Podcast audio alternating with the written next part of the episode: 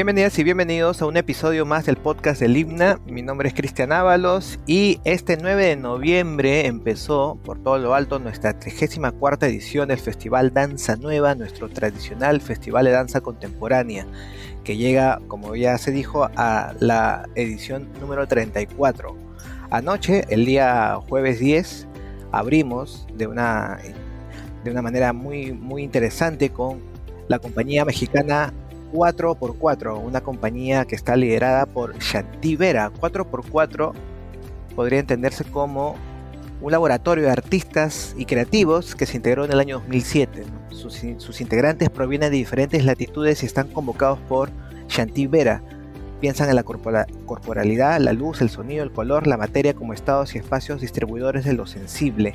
Les afecta la coreografía y lo coreográfico, el contexto mexicano y latinoamericano, el sur, pero no como una geografía, sino como el espacio faltante en el imaginario del mundo capitalista integrado.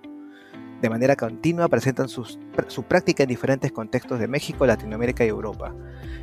Es una compañía que no hace espectáculos para entretener, sino que desarrolla espacios de composición para jugar, investigar y pensar el mundo. Y precisamente para hablar de 4x4 y hablar también de live, el, espectáculo o la propuesta que ellos han traído para Danza Nueva. Estamos aquí con su fundador Shanti. ¿Cómo está Shanti? Buenos días. Buenos días, muchas gracias. Muy feliz, la verdad, de estar aquí en Lima por primera vez y de estar dentro del Festival Danza Nueva. ¿Cómo, cómo te ha tratado el país en estas horas desde que llegaste, desde que llegaron? Increíble. Eh, la verdad teníamos mucha, mucha ilusión de venir. Eh, originalmente íbamos a estar en el año 2020, pero por la pandemia y con otra obra, pero por la pandemia no fue posible. Y pues ahora que estamos aquí, la verdad es que le comentaba a, a las personas que vamos conociendo que estamos muy contentos de conocer el país, de venir con nuestra práctica de encontrarnos con nuestros semejantes culturalmente hablando y, bueno, de, compartir esta práctica eh, a partir de la danza. Shanti Vera, para los que nos están oyendo, recién se está conectando a nuestro podcast, es un artista mexicano eh, eh, del sur de México precisamente, tiene grado en danza contemporánea con honores por la Universidad Veracruzana de en Salapa, México, una máster en práctica escénica y cultural visual en el Museo de Reina Sofía en Madrid, en España, y es performer, director, coreógrafo, docente, investigador del cuerpo y curador. También aparte de, de la propuesta del live, nos está trayendo el taller eh, que justamente hoy está sesionando, hoy viernes 11 sesiona el taller El Cuerpo Vacío, del que también me gustaría hablar contigo, Shanti. Es esta, este concepto del cuerpo, es el que gobierna o manda o es la principal motivación tanto de 4x4 como de todo tu, trabajo, ¿no? Porque en live, live, mejor dicho, es también la palabra cuerpo, pero en alemán. Entonces este concepto me parece que es bastante, está bastante presente en, lo tuyo. Sí, bueno, el cuerpo vacío es un laboratorio que empecé a imaginar, investigar en el año 2007 y de alguna manera se ha vuelto como el espacio nodal como de la práctica artística de 4x4. Eh, es un espacio de, pensamiento a través del movimiento, es un espacio de pensamiento a partir de la composición, de la creación de obras, pero también de la organización de festivales o de, sí, de, de escribir, ¿no? de la escritura, que también me parece muy importante, y de la práctica pedagógica, sin embargo.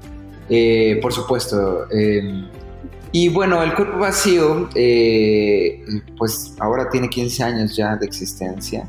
de alguna manera ha ido como abriendo caminos o islas, ¿no? Y las diferentes obras que he dirigido, pues sí, como tú bien mencionas, tiene que ver como el cuerpo como el primer territorio de pensamiento y encuentro sensible con el mundo y Leib es cuerpo en alemán antiguo, es una palabra que encontré leyendo La Galla Ciencia de, Nietzsche.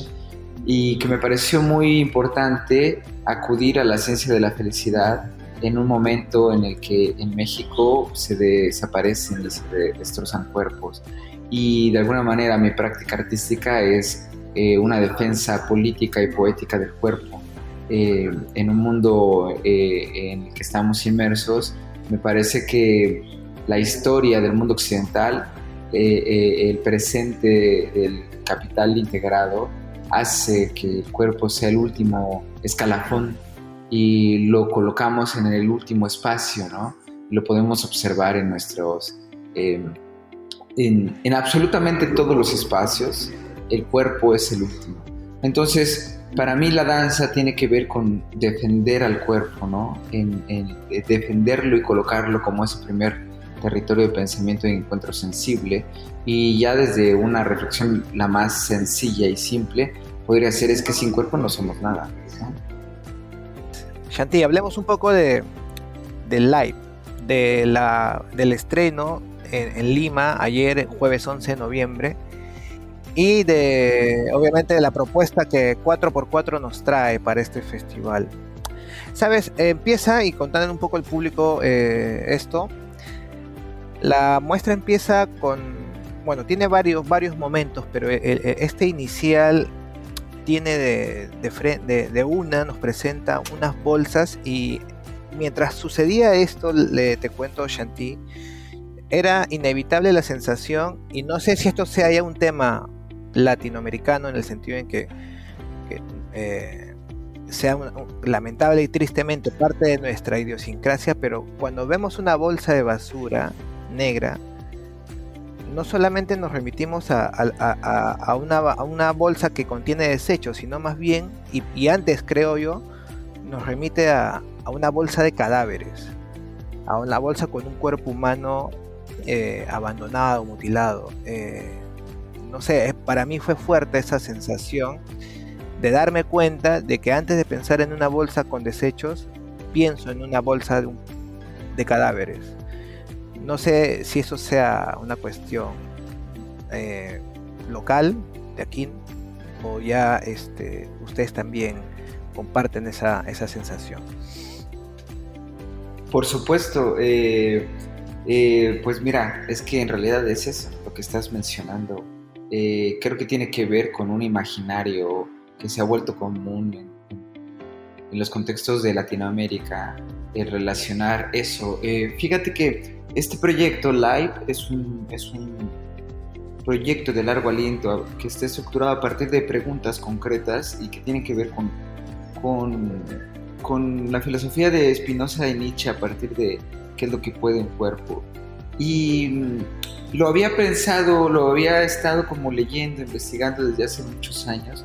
Sin embargo, hubo el, en 2021, yo estaba viviendo en Madrid y estaba corriendo en un lugar eh, eh, en, la ciudad de Madrid, en el Parque de Retiro, y de pronto vi precisamente lo mismo que tú estás diciendo, ¿no? Vi una bolsa eh, y me, causó un poco de, terror, ¿no? Era un cúmulo de bolsas que estaban ahí, obviamente de bolsas de basura. pero lo primero que imaginé es que adentro habían cuerpos igual que tú, ¿sabes?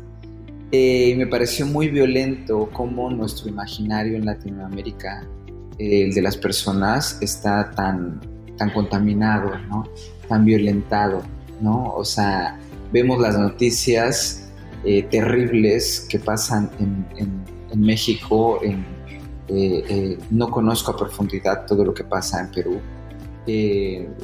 sin embargo, por ejemplo, también mi proyecto, este proyecto Live, está, eh, de alguna manera, encontré a un artista peruano que a mí me gustó mucho lo que estaba haciendo, que tiene que ver con, su obra se llama Te daré una buena noticia, que también estaba hablando sobre, sobre cuerpos desaparecidos en el Perú. Entonces, eh, por supuesto, esa primera sensación que me estás compartiendo tiene que ver con eso, de manera directa. Eh, a mí lo que me parece muy, muy complejo y que tú me lo estás remarcando es cómo en nuestro imaginario eh, eso está, es lo primero que, llega, ¿no? Es un imaginario que de alguna manera, por ejemplo, Netflix ha cooptado, ¿no? Porque Netflix lo hace de una manera espectacular todo, ¿no? Cuenta la historia de Latinoamérica en sus diferentes series o películas, como esta violencia incluso cool, ¿no? y lo que se vive en la realidad de nuestras, en nuestras sociedades, en nuestras ciudades, municipios, es muy complejo y hace que estemos de alguna manera replegados y con cierto terror a abrir lo que hay adentro de una bolsa, aunque sea solo basura o aunque no, no lo sé, eso. Entiendes en tu trabajo el cuerpo como una eh, como no solo como una entidad natural que lo es, sino también como una entidad cultural. Podríamos decir también como una entidad política. ¿Es, es posible hacer esa separación?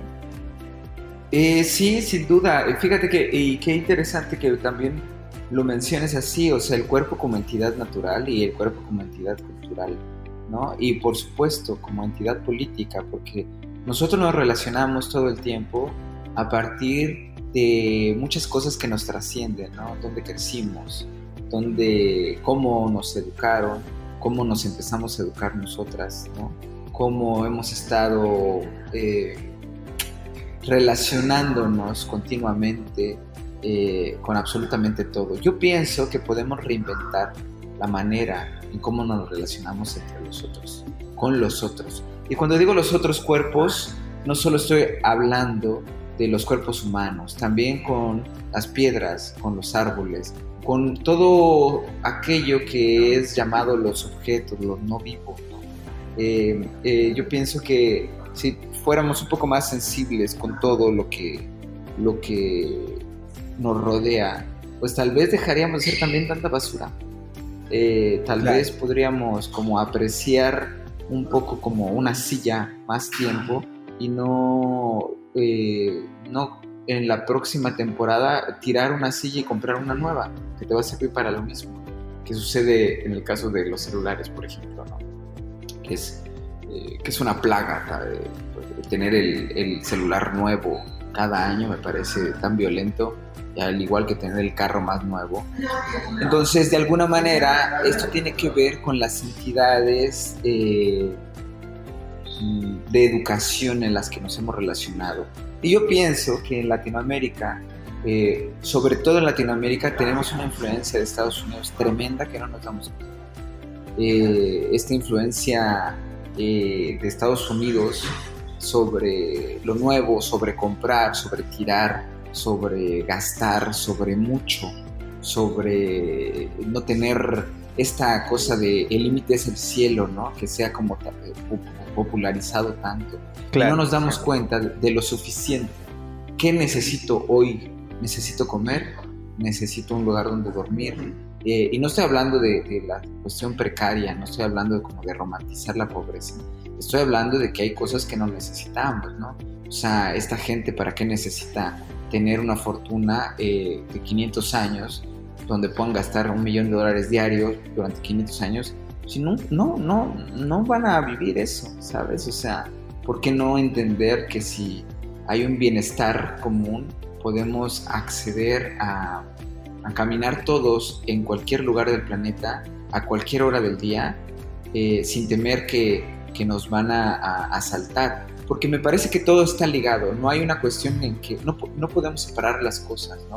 Entonces, por supuesto que eh, a mí me parece que la práctica artística, poner al cuerpo, eh, componer al cuerpo con el otro, disponer al cuerpo, tiene que ver con intentar relacionarnos políticamente, poéticamente, culturalmente, naturalmente con lo otro, desde el territorio más sensible. Cuando hablo de lo sensible, me refiero a todo aquello que nos abarca incluso sin movernos, ¿sabes? Es un concepto de Merleau-Ponty que a mí me interesa mucho.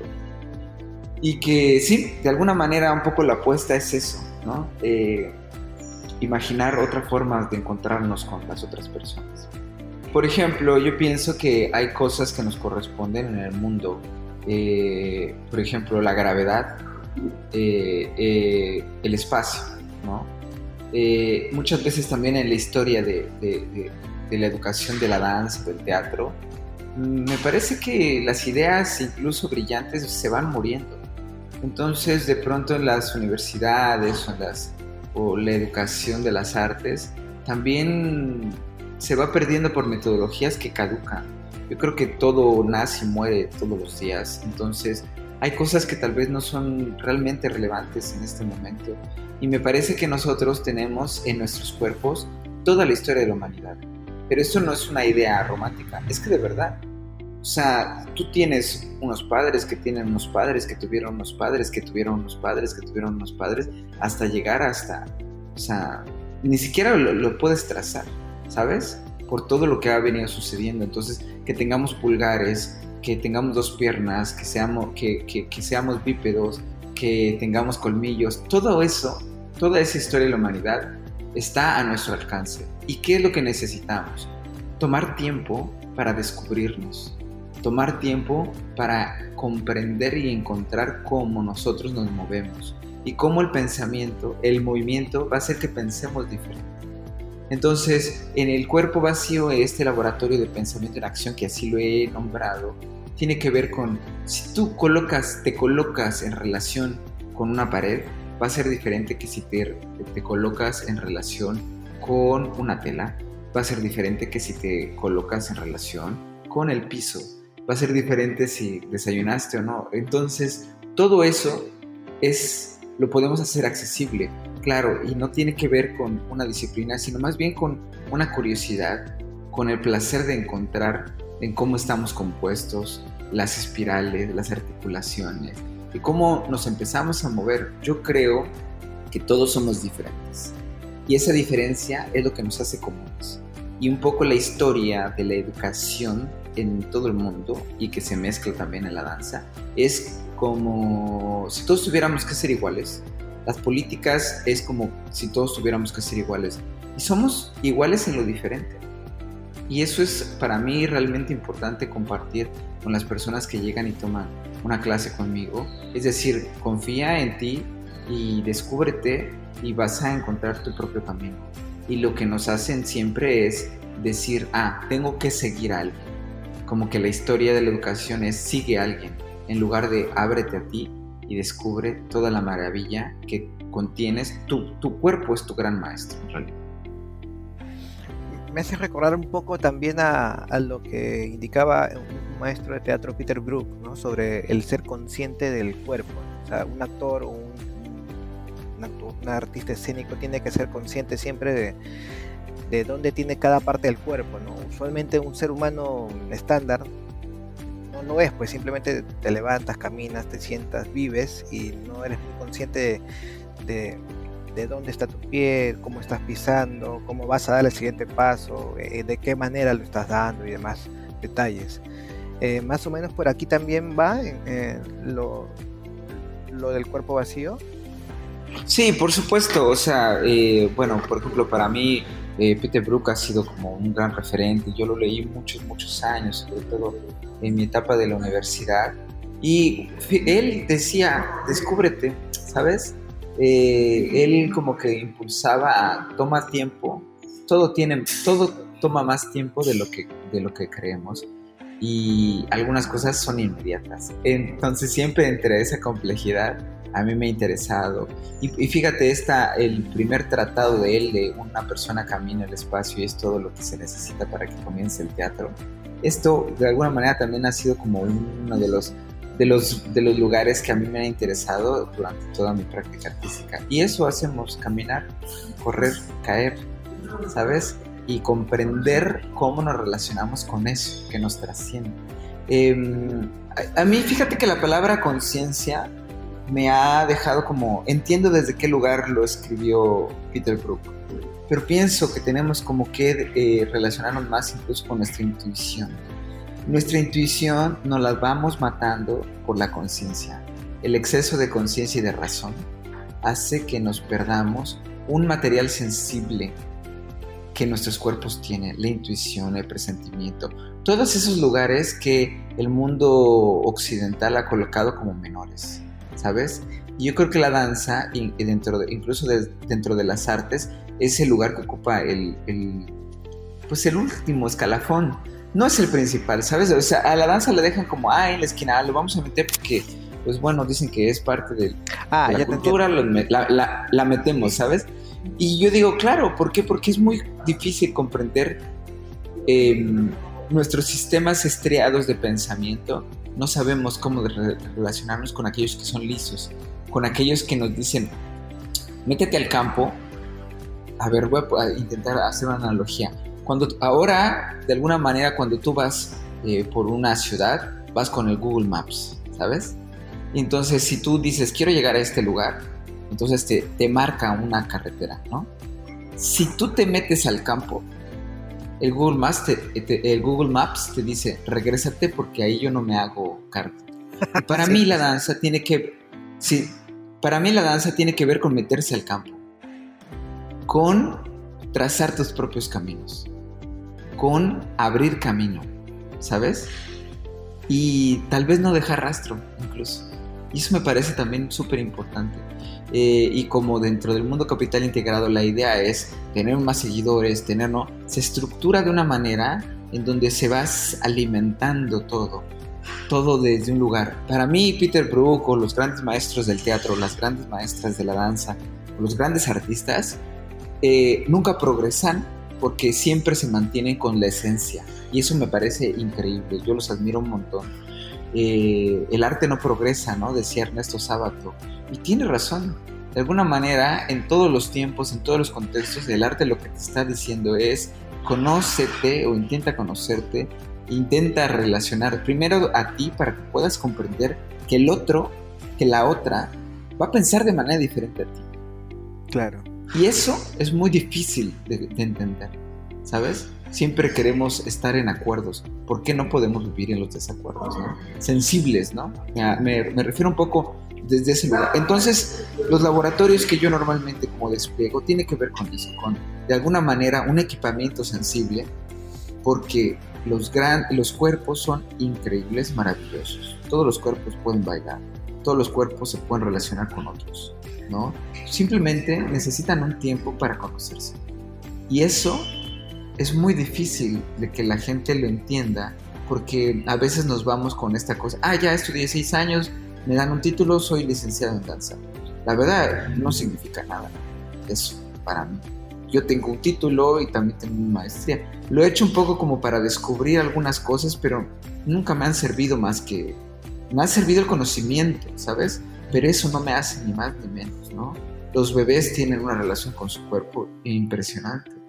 Eh, me parece que tenemos que aprender de eso, tenemos que aprender de los animales, tenemos que aprender de, las personas eh, que, son más grandes y que toman un café con todo el tiempo del mundo, ¿sabes? En las mañanas.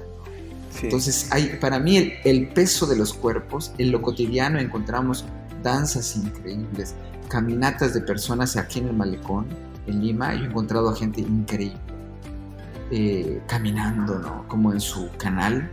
Y digo, bueno, esta persona, ¿qué está pasando con eso? Es súper escénica esa parte, ¿sabes?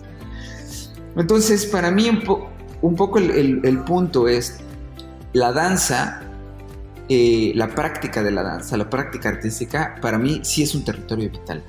Es un territorio vital donde podemos implicarnos desde una totalidad, porque de alguna manera estamos seguros, ¿sabes? O sea, si hay una cosa eh, donde podemos hacer todo, ¿sabes? Y yo digo, ay, ¿qué es todo? Tal vez todo pueda ser lo suficiente. Tal vez son un minuto y no 20 minutos, no lo sé. Tal vez, por eso, un poco dentro de la pieza, si te das cuenta, como que llegamos a un momento y ya, vamos a otro, ¿sabes? Como que de alguna manera nos podríamos clavar, por ejemplo, con, con esa primera imagen que tú estabas diciendo sobre la bolsa, porque tiene, tiene lugar hacia donde ir. Pero digo, no, ya es suficiente. Vamos a pasar a otra cosa. Vamos a relacionarnos con esto que, en este lugar. De alguna manera, develar que esto también, la práctica de la escena, también hay una ficción, ¿sabes? En la que nos interesa de alguna manera como estar preguntando cosas en vivo, ¿sabes? No lo sé, no sé si, si, si me estoy perdiendo un poco, estoy intentando hacerlo más claro.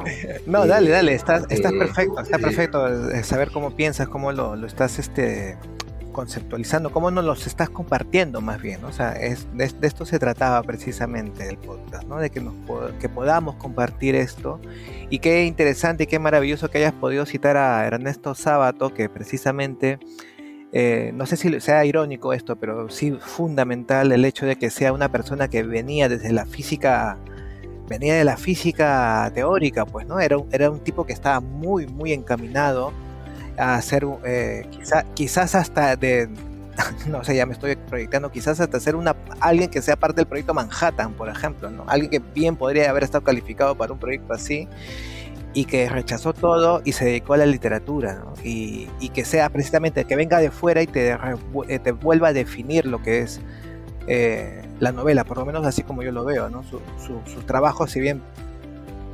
escasos, digamos, en comparación a otros autores contemporáneos, eh, igual, igual fueron este, trabajos maravillosos, Y, este, y ya, ya que tocaste el tema del, del, live, de la presentación, si bien claro, las bolsas igual están eh, presentes en, la, en, la, muestra, pero ahí entramos a otra parte que precisamente es la que, de la que quería hablarte ahora. La parte en la que el live pasa a ser ya un conjuro. Eh, y es un tema más complicado que tiene más capas porque entendemos al live en ese, en, ese momento como que estamos todos, incluido el público, eh, repitiendo o, susurrando algo que está en conjunción con la idea de atraer de nuevo a la vida o a la a la vida o, a, este plano dimensional, digámoslo así, a los que ya no están, a los que no están por muchos motivos, a los desaparecidos y también este eh, se escucha el ruido de una naturaleza que para mí, bueno, al saber que ustedes son del sur de México, me remite mucho a, esa selva de Chiapas, a esa parte de tu país, muy interesante. Este, y claro, eh, es este inevitable también pensar en la, en la desaparición del propio espacio ecológico, ¿no? del, propio entorno, del medio ambiente, que, imagino que también debe ser una problemática muy fuerte allá en el sur de México. La cuestión del conjuro es que ahí es, por eso eh, no me gusta mucho la palabra conciencia. Eh, eh, porque fíjate que hay algo que sucede con esa práctica que para mí es una práctica física, sensible. Normalmente los estudiosos lo ponen en, siempre lo catalogan como, ah, eso, los saberes ancestrales, ¿sabes? Eh, los, los, saberes de las personas eh, de una manera un poco eh, para denostar, ah, de los, los saberes de los pueblos originarios o de los indígenas, ¿no? Y entonces yo pensaba y decía, a ver, pero esto es algo igual que la danza, que si tú te pones a escuchar, hay algo que nos corresponde a todos en esto nosotros podemos conjurar. Entonces te voy a contar un poco de dónde viene esto. Em, como te decía, Lai venía de otro lugar un poco más filosófico, pensamiento occidental, racional, conciencia, con Spinoza y, Nietzsche, que para mí son de los filósofos un poco más corporales, ¿no? Eh, con Merleau Ponte y Marina Garcés. Em, y de pronto hubo una noticia que a mí me rompió, una noticia en México, terrible sobre eh, la Fiscalía General del Estado de Veracruz en un municipio de Las Chuapas le entregó a le entregó a una señora los restos de su hermano en una bolsa así. Ay, qué feo. y, aparece en la foto así, así en el, imagínate en una comandancia de policía así, la bolsa así, así, tirada como, y yo dije, bueno, ¿qué es esto? ¿Cómo es posible que un, la institución pública eh, haga eso, ¿sabes? Y la señora aparece así, una foto de verdad que a mí me rompió mucho verla. Entonces, yo investigando sobre esto, encontré con un reportaje de dos periodistas que admiro mucho, que es Paula Mónaco Felipe y Wendy Selene Pérez. Son dos, una reportera mexicana y otra reportera argentina eh, que viven en México. Este, y ellos tenían un reportaje que se llama Los desenterradores forenses. Y entonces me puse a, investigar sobre eso y son jornaleros, les pagan por ir a buscar, eh, no son familiares de desaparecidos, les pagan por ir a buscar a personas desaparecidas. Y esto me hizo, eh, dije, ah, bueno, pero hasta ahí todo iba de alguna manera normal. Pero luego descubrí que estas personas empezaban a buscar a las personas desaparecidas, no solamente rastreando terrenos, sino que en los sueños se les aparecían y los propios desaparecidos les decían dónde tenían que buscar. Y entonces dices, ay, esto no puede pasar. ¿Por qué? Porque el imaginario del mundo occidental nos dice, eso no es posible porque la ciencia es lo importante en el mundo. Esos saberes pues son ancestrales, igual y esta persona o está drogada o no sé qué. Y a mí me pareció muy interesante, yo entrevisté a estas personas y me parece impresionante. Eh, Gonzalo Gómez García, uno de ellos, de, y, miembros del colectivo Solecito en Veracruz, me cuenta cómo sueña, eh, sueña a personas que le dicen por dónde tiene que buscar o cómo tiene que buscar. Y yo dije, wow, esto me parece increíble. Y de pronto una señora, doña Rosa San Fernando en Tamaulipas, le pasa diferente los árboles le dicen dónde buscar, o el sol, o el viento, o las piedras. Digo, mm, me parece interesante porque ellos ni se conocen. Y luego alguien de la, de la Brigada Marabunta de la Ciudad de México, que también entrevisto, le empieza a pasar también. Empiezan a tener una relación mucho más sensibles por los caminitos. Los caminitos les están diciendo, vente por acá, estás, por aquí pasó algo, por aquí, ¿sabes? Eh, por aquí sientes algo en el, en el cuerpo, es una sensación física y es aquí, ¿sabes? Y entonces esto hizo que yo descubriera que en mi familia materna, mi abuela Simona también hablaba con los padres. Y mi abuela Xochitl eh, cantaba con el viento. Y mi madre es poeta y mi madre conjura para encontrarse con mi, con mi hermana, que mi hermana fue eh, asesinada en la Ciudad de México el 31 de julio de 2015 eh, ella fue activista y yo he encontrado que en la danza puedo encontrar a mi hermano. Ahora, decir esto eh, puede decir, ah, los saberes ancestrales o el arte o esta gente que eh, está medio loquita, no sé qué. Inmediatamente catalogamos a esto. Y dije, no, esto es una cuestión física, sensible, ¿sabes? Es materialista en realidad. Es un poco lo que decía incluso Ernesto Sábato con sus sueños en, en informes sobre ciegos, ¿no? O sea, cómo te va a narrar, la literatura tiene eso, la literatura es un poder con la palabra, la danza tiene otros poderes sensibles. ¿Qué puede un cuerpo? Estas personas pueden con lo que el mundo capital integrado no puede. hacer aparecer un cuerpo desde un sueño, a mí me parece ya increíble, ¿sabes? ¿Cómo estas Pero es que no es una cosa como una anécdota. Lo están haciendo. Este Gonzalo lleva siete años diciendo, para mí todos estos vínculos me hizo entender o comprender que la danza es más que la danza que profesional. Que nos dicen, ah, yo entiendo eh, cómo estamos en un festival de danza contemporánea en, Lima, eh, eh, dirigido por un instituto como el, el ICNA.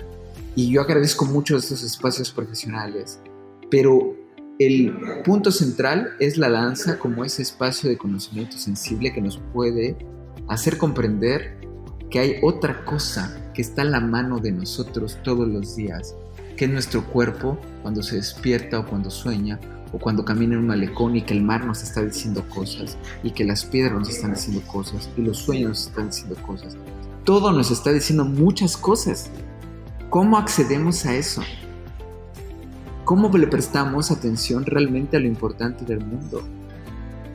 ¿Cómo ¿Cómo nos relacionamos con eso? Y para mí la danza es uno, es uno de los espacios vitales para eso. Entonces, en esta cuestión de conjuro, todo este contexto que te estoy compartiendo aquí a manera como si nos estuviéramos echando un café, este, eh, tiene que ver que, que el, el, eh, conjurar, podemos conjurar, podemos eh, cantarle al viento, podemos escribir poesía, podemos cantar, hablar con los duraznos, podemos hacerlo sin que sean, seamos llamados como esos saberes ancestrales eh, eh, que, nos lo dicen para demeritar, nos lo dicen para demeritar, para denostar los, los estudios antropológicos, ¿no? Que nos colocan en otros lugares, ¿no? Yo pienso que muchas personas, muchas personas en todo el mundo están haciendo esto que yo estoy como intentando hacer a través de la danza desde otros lugares, ¿sabes? Desde por ejemplo, pienso en Marina Garcés, esta filósofa que nació en Cataluña, su escritura a mí me parece un conjuro, una manera de conjurar, ¿sabes? Pienso en, por ejemplo, en Ernesto Sábato, en María Zambrano con su poesía, en mi madre Mirta Luz, que es la autora del canto eh, último que tú escuchaste, que es ella cantando en, las montañas de México. Ah, tu madre que canta. En, en las ranas, ¿sabes? Las ranas que nos están diciendo, ¿sabes? En las noches, en, en los atardeceres, en todo eso que es tan cotidiano y por ser cotidiano no le prestamos atención porque queremos el iPhone el, iPhone nuevo ¿sabes? claro es un poco desde ese lugar y también este el propio Nietzsche no que no o sea la academia la filosofía académica lo considera como que folclórico para eh, usándolo de, manera claro. claro está pues o sea marginal me hablas de cosas que yo identifico acá en mi, en mi propia sociedad eh, esto de que acá yo lo puedo identificar como una especie de centralismo. No sé si me explico. Pasa también allá, tú siendo del sur, cuando vas a México lo, sientes también, a México DF quiero decir, a, la ciudad, al CDMX. Sí, totalmente, totalmente. Eh, sucede, sucede. Eh, nuestros países son muy centralistas. Y México, eh, por eso para mí, incluso, mira, estos para mí perificarse. Eh, yo también estoy haciendo un diccionario para la coreografía latinoamericana. Este, y una de las cosas que hablo en, el cuerpo vacío es perifíquense. Esta idea de estar siempre en el centro me parece... ¿Por qué? ¿Sabes? Y yo trabajo en México, sobre todo en el norte, en la periferia del norte de México, o en el sur, en Chiapas, en otra periferia. Y hay un conocimiento que está sucediendo ahí en los mal llamados márgenes, ¿sabes? Márgenes, ¿por qué? Desde qué punto de vista, eh, Claro, desde qué punto de vista es margen, o sea, ¿quién, ¿cuál es el punto de referencia para que tú consideres eso el margen? Claro, interesante. Y los lugares socialpolíticos, por ejemplo, el poeta Balam Rodrigo habla de que mi identidad, por ejemplo, yo como chiapaneco, soy centro mexicano. Tengo más relación con Centroamérica que con el centro de México, ¿sabes? Y, pues sí, yo hablo de voz en el sur y en, la Ciudad de México no se habla de voz. No decimos usted, no, no dicen mira, anda, tírate ahí, pásame una, un cafecito. No, en el centro de México es pásame un cafecito eh, o no, pásame un café. Hay una tonalidad, hay un voceo que en el centro de México no tienen y que en el sur tenemos y que no porque esté mal, no, no está ni bien ni mal, ¿sabes? Aquí a lo que voy un poco es, tiene que ver con que esto que tú mencionas, mencionas del centralismo es, pareciera que si no pasa por el centro no existe, ¿sabes?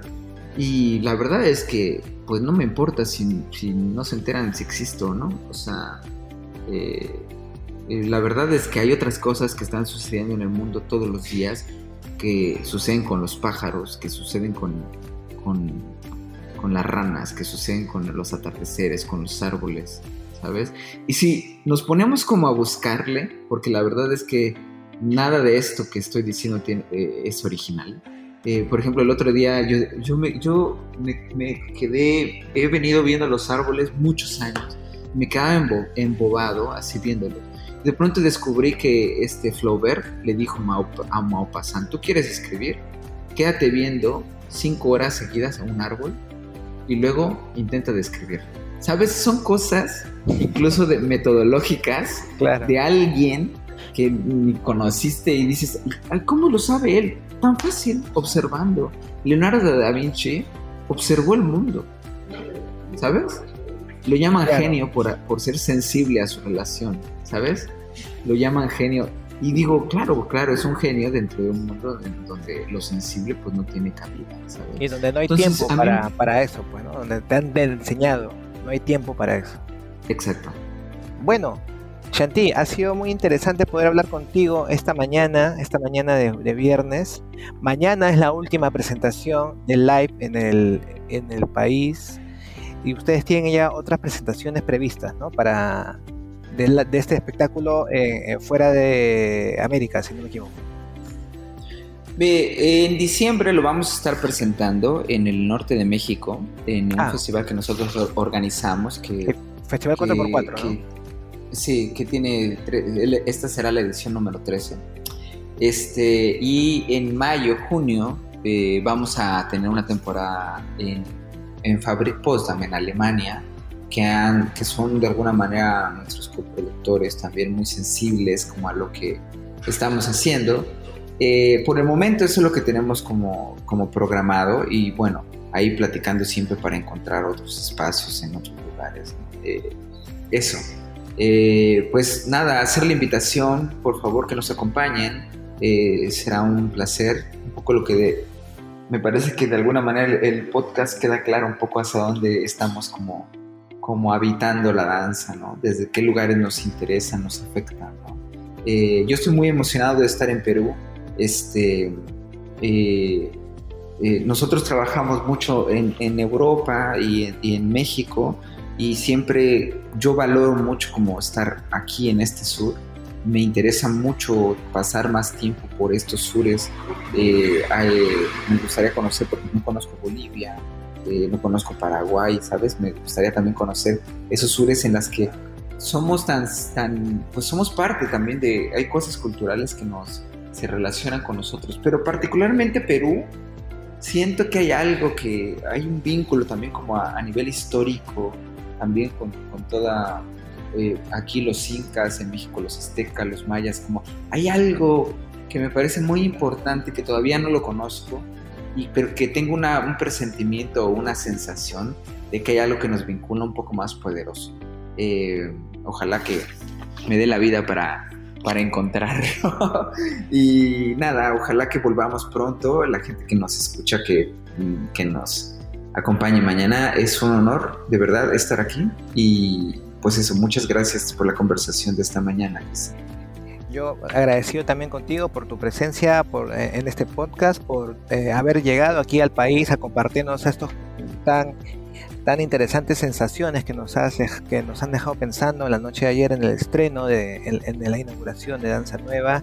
Y, e invitamos a nuestro público para mañana, sábado 12 de noviembre, a las 8 de la noche en el Auditorio Una Miraflores, ubicado en la avenida Angamos Oeste 120, que se, va, pues, se está presentando la compañía mexicana 4x4 con el espectáculo Live eh, que es una palabra alemana que significa cuerpo, y ya verán por qué eh, este concepto del cuerpo está tan presente. Una vez más, muchas gracias y con nosotros será hasta una próxima oportunidad.